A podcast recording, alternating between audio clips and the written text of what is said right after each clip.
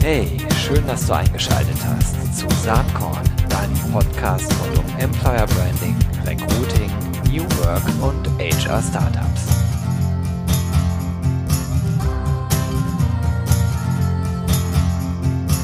Ich bin Gero Hesse und ich beschäftige mich schon seit vielen, vielen Jahren mit den Themen Employer Branding, Personalmarketing und Recruiting. Eigentlich seit fast unglaublichen 20 Jahren ähm, beruflich und davon die letzten Jahre als Geschäftsführer der Agentur Territory Embrace. Aber seit zehn Jahren betreibe ich auch schon den Blog saatkorn.com, der sich eben auch um diese Themen dreht und quasi zum Zehnjährigen bekommt der Blog nun auch einen Podcast an die Seite gestellt da freue ich mich sehr drüber und drauf und bin mal ganz gespannt, ob dieser Podcast irgendwie was reißen kann in der Employer Branding, Personalmarketing und Recruiting Szene. Wäre natürlich schön, aber wenn nicht, dann ist es einfach ein Versuch. Ähm, ich bin drauf gekommen, eigentlich, weil ich in diesem Jahr ein paar Mal selbst interviewt worden bin. Äh, zunächst von Henrik Zaborowski äh, für seinen äh, Podcast. Das ist sogar ziemlich philosophisch geworden. Und dann gab es eine Anfrage von QEP, dem Bundesverband für Employer Branding, Personalmarketing und Recruiting. Habe ich natürlich auch super gerne mitgemacht. Quasi das fast zum Überlaufen haben dann Larissa Schwinges und Kathleen Kleibring vom wunderbaren Podcast Hard Times gebracht. Die waren im Sommer bei mir in Gütersloh im Büro und spätestens da habe ich gedacht, das wäre doch eigentlich auch für Saatkorn was. Ja, gesagt, getan. Jetzt ist es soweit und ähm, was soll eigentlich hier passieren? Also, oder vielleicht nochmal anders gefragt, ähm, was ist Saatkorn überhaupt? Vielleicht äh, kennt ihr den Blog ja gar nicht und stolpert jetzt nur über den Podcast. Der Gedanke hinter Saatkorn ist, dass ja eigentlich Employer Branding und Personalmarketing wie Säen ist. Äh, das betreibe ich ja beides eigentlich nur, um die richtigen Mitarbeiter zu finden und dann natürlich, wenn es geht, auch zu halten. Ähm, und man könnte sagen, dass Employer Branding und Personalmarketing so ein bisschen die Saat für die Ernte beim Recruiting ist. Also das steckt gedanklich dahinter. Ja, und was soll hier passieren?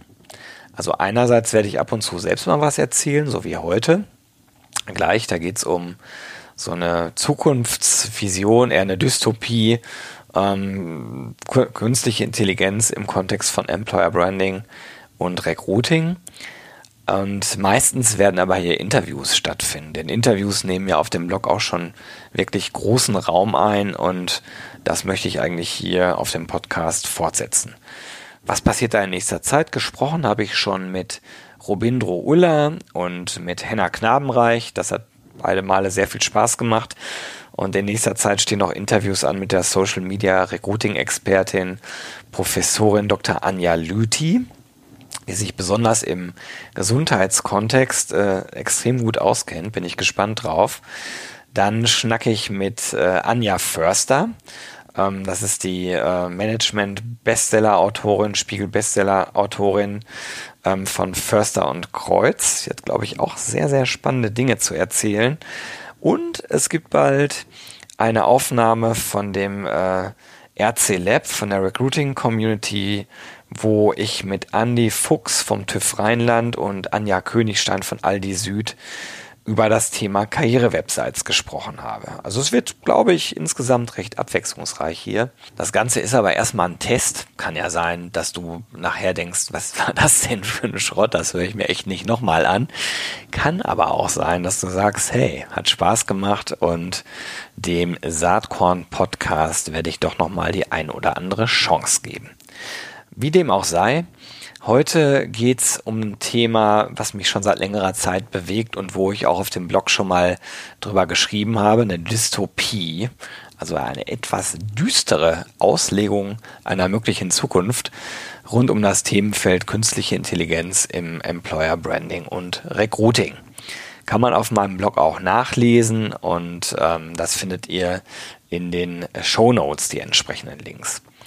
Jetzt aber vielleicht zu dem Thema, denn künstliche Intelligenz, das Thema scheint ja echt allgegenwärtig und scheint uns alle zu betreffen. Manchmal habe ich aber auch den Eindruck, dass das vielleicht eher nur ein Medienhype ist, wenn ich mich intensiver unterhalte mit denjenigen, die KI-Tools schon getestet haben ähm, dann ist eigentlich das Feedback immer ja. Das ist im Ansatz schon ganz spannend, aber das, was es eigentlich verspricht, was die Zukunftsszenarien so versprechen, das kann es noch nicht halten.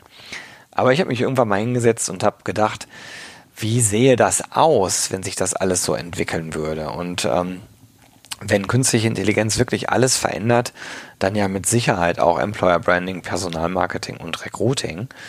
Und der Gedanke dahinter ist so ein bisschen, wie die Welt eigentlich aussehen könnte in zehn Jahren. Ist ein Denkversuch. Vielleicht ist es spannend. Wir gehen einfach mal rein. Also zunächst mal die Ausgangssituation. Künstliche Intelligenz hat alles verändert. Deutschland im Jahr 2029 nach den Jahrzehnten der Arbeitgebermärkte seit dem Wirtschaftswunderende der 1950er Jahre bis 2014 und dem Jahrzehnt des Arbeitnehmermarktes von 2015 bis 2025 werden die Schlagzeilen der individualisierten Textrobots von zwei Themen beherrscht. Einerseits haben wir einen eklatanten Fachkräftemangel und andererseits eine noch nie dagewesene Massenarbeitslosigkeit. Der Arbeitsmarkt hat sich aufgrund der Digitalisierung und grenzenlosen Technikvorherrschaft in diese beiden Richtungen verändert und in beide Richtungen auch radikalisiert. Denn alles, was digitalisiert werden konnte, das wurde auch digitalisiert. In erster Linie von amerikanischen und chinesischen Digitalunternehmen, die als Oligopol die Weltwirtschaft beherrschen. Die meisten der großen ehemals deutschen Industrieunternehmen gehören diesem Oligopol inzwischen an. Entweder direkt durch Aufkäufe oder indirekt durch absolut fundamentale Technologieabhängigkeit. Der deutsche Mittelstand, ehemals Rückgrat der deutschen Wirtschaft, steht ebenfalls in dieser radikalen Technologieabhängigkeit und die Anzahl der familiengeführten Mittelstandsunternehmen ist drastisch gesunken. Denn eine große Anzahl von Mittelstandsunternehmen hat es in den Jahren ab 2020 nicht mehr geschafft, Fachkräfte in ausreichender Qualität und Quantität zu rekrutieren. Die Eigner haben dann entweder im letzten Moment noch verkaufen können oder aber sind insolvent gegangen. Und aufgrund der immensen Bedeutung von Technologie steigt auch bei den verbleibenden Unternehmen die Abhängigkeit vom Digital-Oligopol dramatisch an.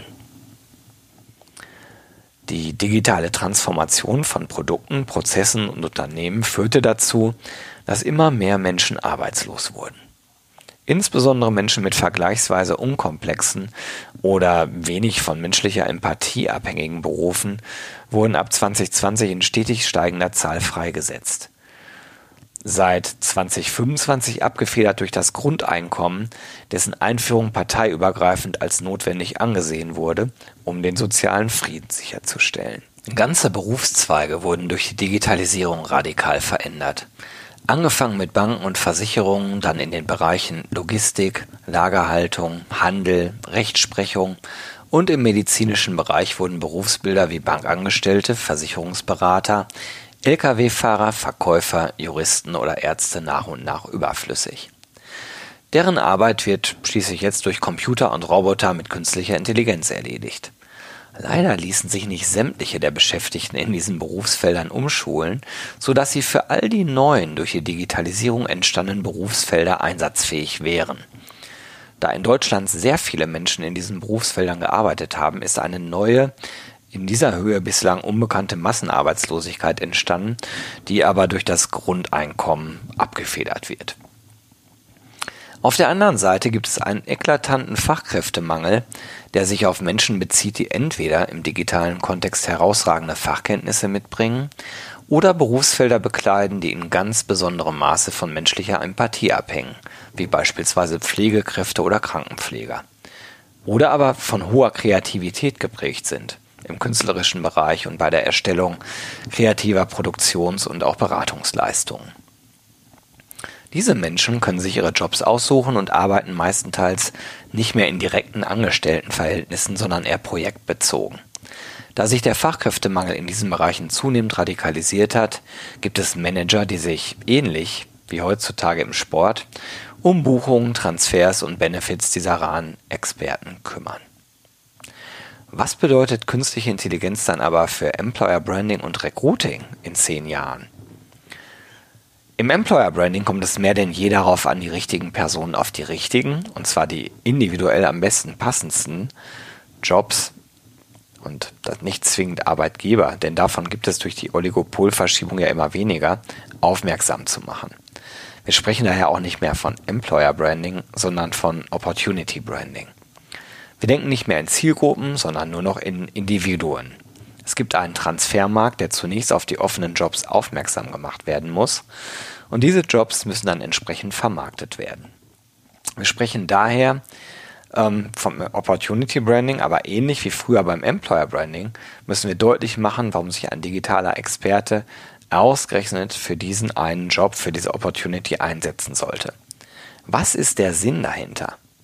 Warum sollte man seine wertvolle Arbeitszeit ausgerechnet dafür einsetzen? Die Sinnebene und die Entwicklung authentischer Stories ist nach wie vor bedeutsam. Im Opportunity Branding ist das auch der Prozess, in dem künstliche Intelligenz nur mithilft, aber nicht komplett umsetzt.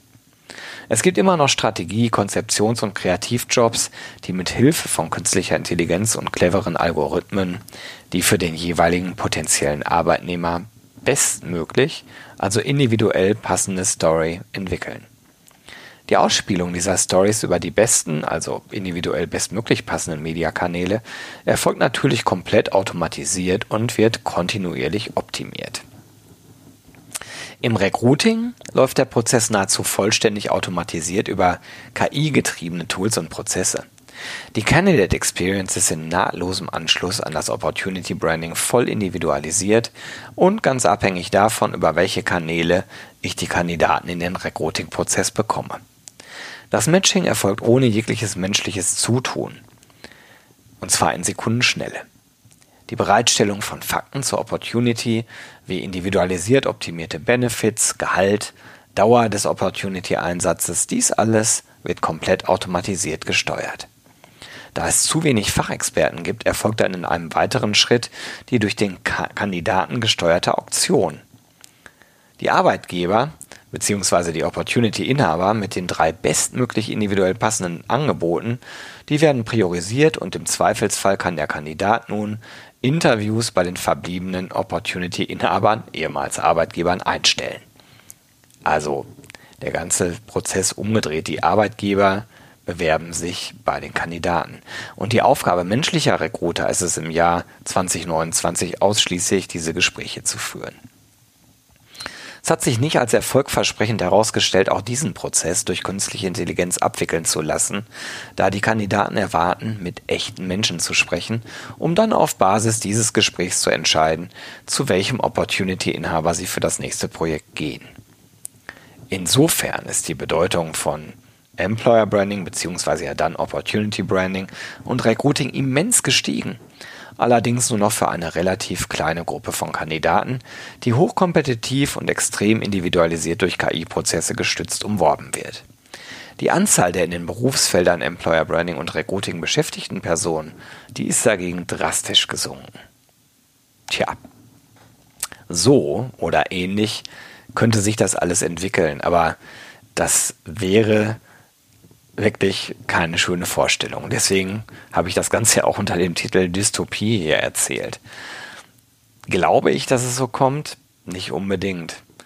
Aber manchmal habe ich schon den Eindruck, dass naive Technologiegläubigkeit uns wirklich nicht in die richtige Richtung lenkt äh, als Menschen. Denn am Ende müssen wir ja überlegen, was wir mit Technologie anfangen wollen. Und ehrlich gesagt, nicht alles, was technologisch möglich ist, muss ja unbedingt gemacht werden. Also ich für meinen Teil finde es schon gut, äh, wenn man bei der Arbeit auch noch mit Menschen zu tun hat und nicht alles komplett automatisiert, KI-getrieben abläuft.